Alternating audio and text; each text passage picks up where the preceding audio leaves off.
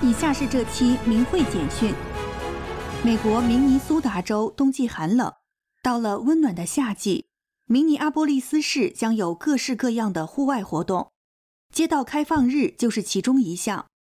自2011年街道开放日开始举办以来，每一年的夏季，明尼苏达法伦大法学会都参与了街道开放日的活动。明尼苏达州是美国第十二大州。明尼亚波利斯市是明州最大的城市。每逢开放日，它将街道暂时变为无车区域，允许人们步行、骑自行车、滑板等参与各种活动，并透过创造一个安全、无障碍的环境来支持当地企业。每一次举办都有大量市民和社区机构参与。二零二三年六月十日至十月八日，每个月都有一天的街道开放日。在街道开放日上，法伦大法学会的帐篷吸引不少人来询问了解什么是法伦大法。有些市民也饶有兴趣地向这些学员学习五套功法。活动上常会遇到一些听过法伦大法在中国大陆被迫害的市民，他们会和法轮功学员进行深入的对话，表达他们对法伦大法的支持，以及谴责中共对中国大陆法轮功学员的迫害。也有一些透过观看神韵晚会了解到法轮大法的市民，拉着他们的朋友来到法轮大法的摊位，向他们的朋友解释法轮大法在中国大陆遭受到的迫害。十月八日，明尼苏达法轮大法学会顺利结束了二零二三年的最后一个街道开放日，不少市民表示愿意尝试参加周日的团体练功活动。举世闻名的慕尼黑十月节从九月十六日开始，至十月三日落下帷幕，历时十八天。期间的三个周六，德国法轮功学员在慕尼黑景点或步行街举办资讯日活动。被中国人称为“啤酒节”的慕尼黑十月节，起源于一八一零年十月二日。当时，巴伐利亚王子，后来的国王路德维希一世，迎娶德国萨克森的特蕾萨公主。在慕尼黑郊外的特蕾萨草坪上，全城出动欢庆了五天。后来逐渐演变成为一年一度的十月节，人们庆祝丰收，感谢神明保护，希望来年也风调雨顺。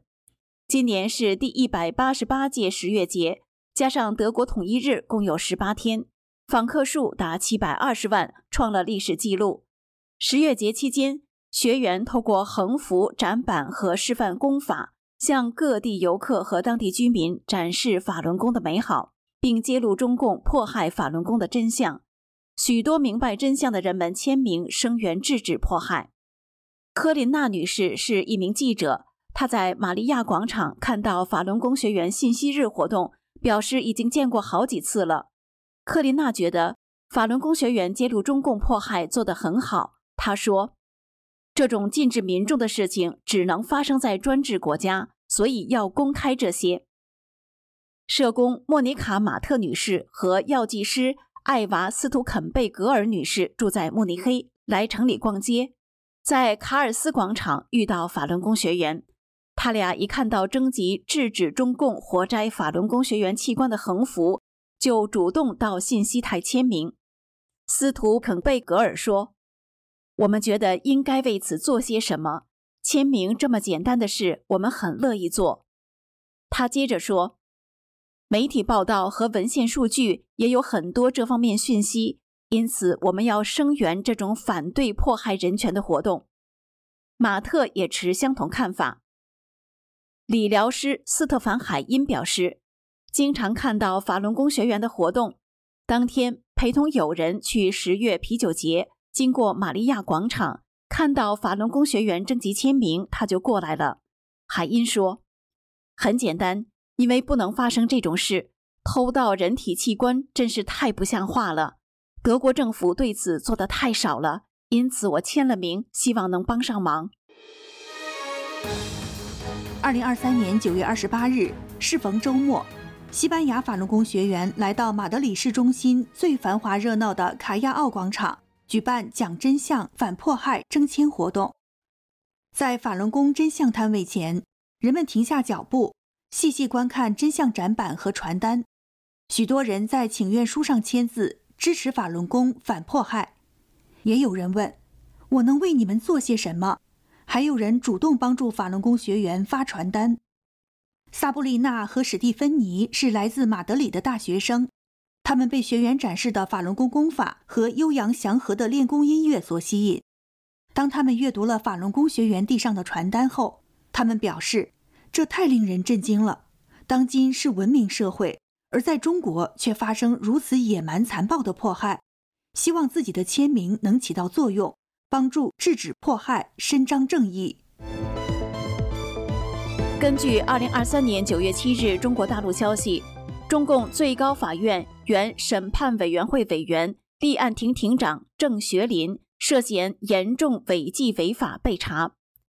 郑学林一九六二年八月出生，主要履历：二零零一年十月起任最高法院立案庭副庭长、庭长、审判委员会委员、审判员、环境资源审判庭庭长、第二巡回法庭副庭长。民事审判第一庭庭长期间，郑学林经常到各地所谓调研指导工作，对法轮功学员遭网判入狱负有领导责任。江西省南昌市法轮功学员汪福明，一年前被南昌市高新公安分局国保大队绑架，现得知他在今年九月被非法判刑五年半。汪福明，男，不到三十岁。江西省赣州人，大学毕业后在南昌市工作两年左右，因修炼法轮大法与传播法轮功真相，王福明于二零二二年八月三日被南昌市高新区公安分局国保大队熊小平等警察绑架。警方对他的租住房进行非法抄掠，抢劫了汪福明的一辆电动车、一部手机、身份证及驾照等私人物品。二零二三年十月五日。来自希腊、土耳其、德国等国家的部分法轮功学员，在中共驻希腊雅典领事馆前举行集会，呼吁立即无条件释放中国所有被非法关押的法轮功学员。目前居住在德国的丁跃斌来自山东，他的父母丁元德和马瑞梅因修炼法轮功而多次受到中共骚扰绑架。二零二三年五月十二日。丁元德和马瑞梅在自家茶园劳动时被中共警察非法抓捕，并被抄家。为营救父母，丁月斌奔走欧洲多个国家，在多方援救和国际正义声援下，目前他的母亲马瑞梅被保释，但父亲丁元德现仍被非法关押。在当天集会上，丁月斌以今年五月美国司法部宣布逮捕两名中共代理人为例。奉劝中领馆官员停止助纣为虐。二零二三年十月九日早上八点半至十点，由多伦多法轮功学员组成的天国乐团参加了位于基奇纳滑铁卢的第五十五届感恩节游行。天国乐团本次依旧作为压轴方阵出场。